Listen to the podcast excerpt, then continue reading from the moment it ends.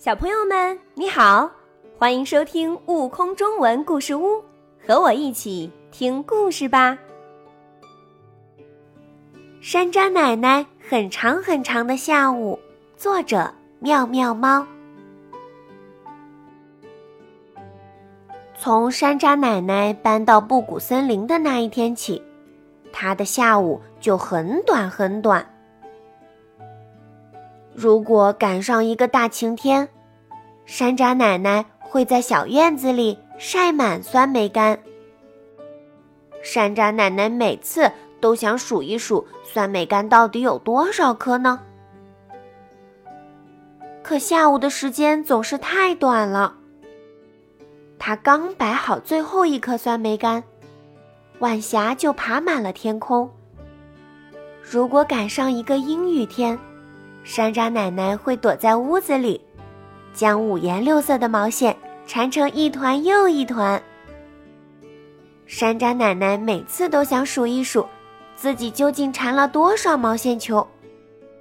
可下午的时间总是太短了。她刚缠好最后一团毛线球，月牙就升上了天空。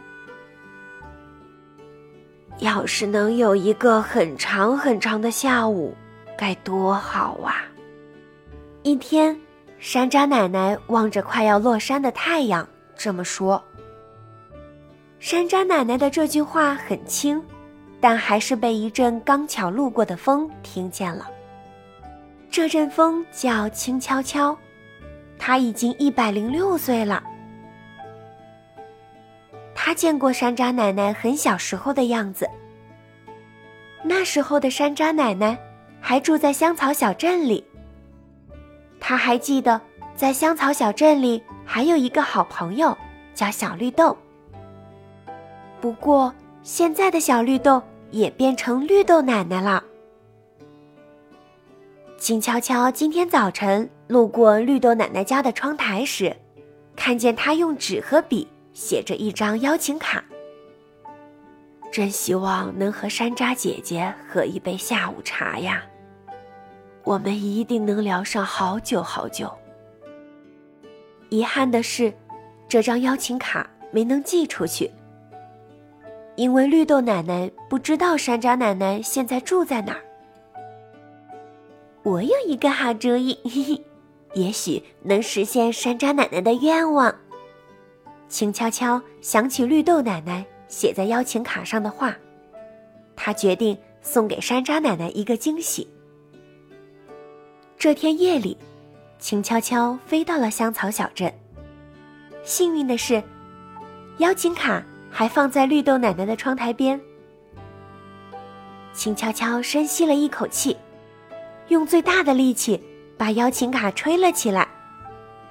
邀请卡和轻悄悄一起飞呀飞呀。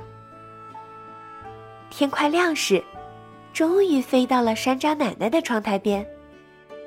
山楂奶奶醒来，一打开窗户，发现了邀请卡，还发现画在邀请卡背面的绿豆奶奶家的地图。哎呀呀，我就要见到老朋友小绿豆了！山楂奶奶开心极了，她穿上了最漂亮的衣服，用篮子装了两大袋酸梅干和两大团毛线球，哼着歌坐上了一列红火车。等山楂奶奶敲响了绿豆奶奶家的大门时，时间刚好到了下午。哎呀呀，我居然见到了老朋友！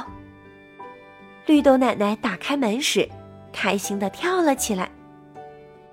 就这样，两个很久很久没见面的老朋友，坐在小院子里，他们没有一起晒酸梅干，也没有一起缠毛线球。他们只是不停的聊着天儿，聊着那些很远很远的旧时光，还有他们长大后的趣事。聊着聊着，山楂奶奶觉得自己又变回了小山楂，不知不觉又从小山楂慢慢的变成了山楂奶奶。这真是一个很长很长的下午啊！当红色的晚霞再出现时，山楂奶奶很满足地说：“绿豆奶奶也这么想。”可就在她点头表示赞同时，一个很轻很轻的声音飘到了他们的耳边。没有错，这真是一个很长很长的下午。要知道，我从来没有听到过这么多有趣的故事。这个声音说完后，还响起了一阵呼啦啦的笑声。这位神秘听众是谁呢？当然就是热心的轻悄悄啦。更多精彩有趣的故事，请关注订阅“悟空中文故事屋”账号，快来收听有生命的启蒙故事。